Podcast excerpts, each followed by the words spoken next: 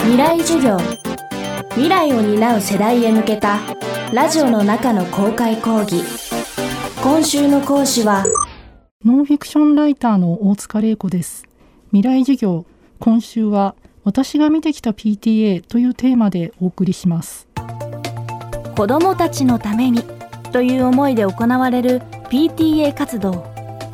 今週の講師大塚玲子さん自身も委員や役員として何度も参加してきました。その場で見たのが PTA で辛い思いをしている人がたくさんいるという現実。ではそういう人たちをなくすためにはどうすればいいのか。PTA に関わる人の声を聞いて改革の手引きを目指したのが最新刊のさよなら理不尽 PTA です。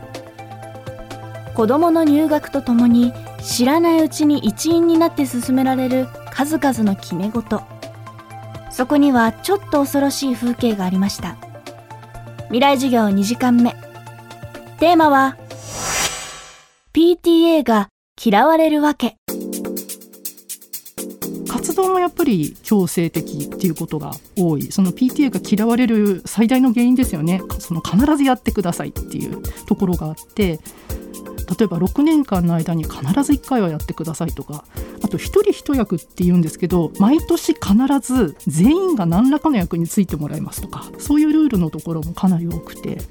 でその必ずやってくださいっていうのの弊が一番出てくるのがその役員さん決める時なんですけどもちなみに役員決めって2種類あるんですね。一つはそのクラス役員決めって言って各クラスから委員さんを出す、まあ、それを決めるもの。あともう一個はその本部役員決めっていうんですけどその PTA 全体を取りまとめる人会長副会長初期会計っていうその人たち決める2種類あるんですけどどっちも大変なことになりやすい。まずクラス役員決めの方について言うと PTA って委員会制のところが多いんですねで委員会制っていうのは各クラスから必ず何人の委員を出すっていうふうに決まってることが多くってそれっていうのは要するにその人数やりたい人がいなかった時にはやりたくない人にやってもらいますよっていう大前提の仕組みなわけですよね。でそういうところがすごく多いので、まあ、当然揉めますよね。だから例えば新入生の保護者の PTA のクラス役員決めをするなんていう時にはその入学式の後、まあ、帰っちゃう人が多いから閉じ込めちゃうんですよ。体育館の戸を閉め切っちゃってで保護者は出られないようにしてもう委員さんが全員決まるまで皆さんお子さんの教室には行けませんよとかってでそれで役員決めをやるとかも珍しくない話ですし委員さんがなかなか決まらない時って、まあ、当然あるわけなんですけど、まあ、そうするとじゃんけんとかくじ引きで役員を決めるっていうことになることが多くてでそれで当たっちゃったお母さんが泣き出しちゃうとかっていうのも割とよくある光景だったりもします。あとその本部役員決める時っていうのはまたさらに大変だったりしてまあ学校というかその PTA にもよるんですけれども例えばその保護者全員に推薦用紙が配られる。必ず書いて出してくださいって言われたりして。でしかもひどいところだと白紙の場合は本人が立候補したとみなしますとか。書き添えられてるっていう場合もあってえー？っていう話なんですけどそんなのも時々聞く話です。でまたその他の人に推薦された人名前書かれた人っていうのは出頭しなきゃいけないんですよ。例えば何月何日の何時に体育館必ず来てくださいっていうふうに呼び出されてそこに行くとその今の役員さんたちとその推薦用紙に名前を書かれて呼ばれた人たちっていうのがずらっと並んでいて、まあ、そこで延々こう誰が引き受けるのかと話し合うことになって、まあ、まあ、大体沈黙が続くんですけれどもそんな話も時々聞いたりします。涙すら見られることもある PTA の現場。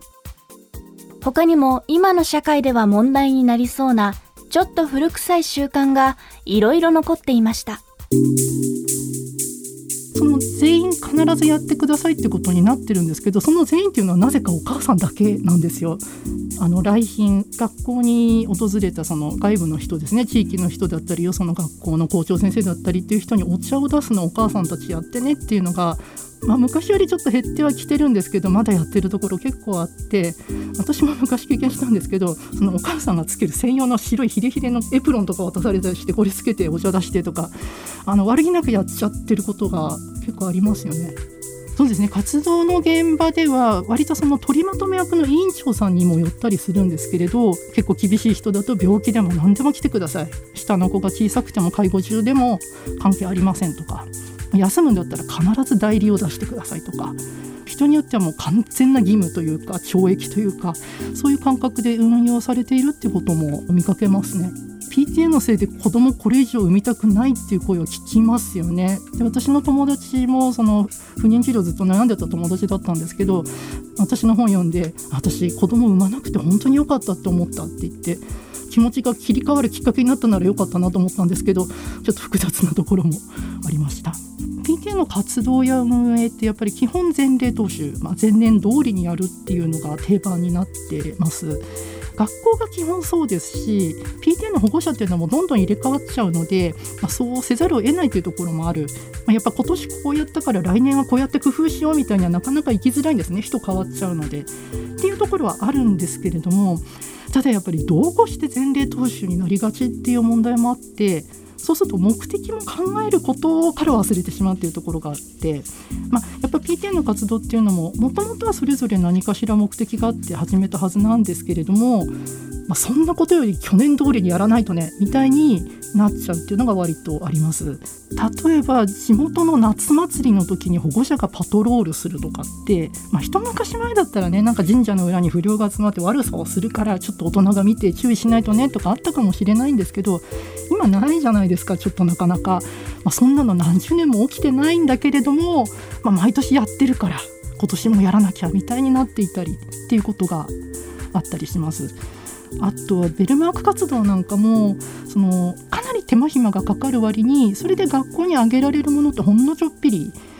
まあそうなるともうねベルマーク活動をやめようよっていう声は上がるんですけれどもでもそれもなんかダメですってことになったりする。でこう無理やり忙しい保護者たちを集めて必ずやってねっていうやり方になっちゃうっていうのがあったりします。未来授業今週の講師はノンフィクションライターの大塚玲子さん今日のテーマは PTA が嫌われるわけでした。明日は誰もが避けてきた PTA 活動に見られる改革の動きについて伺っていきます。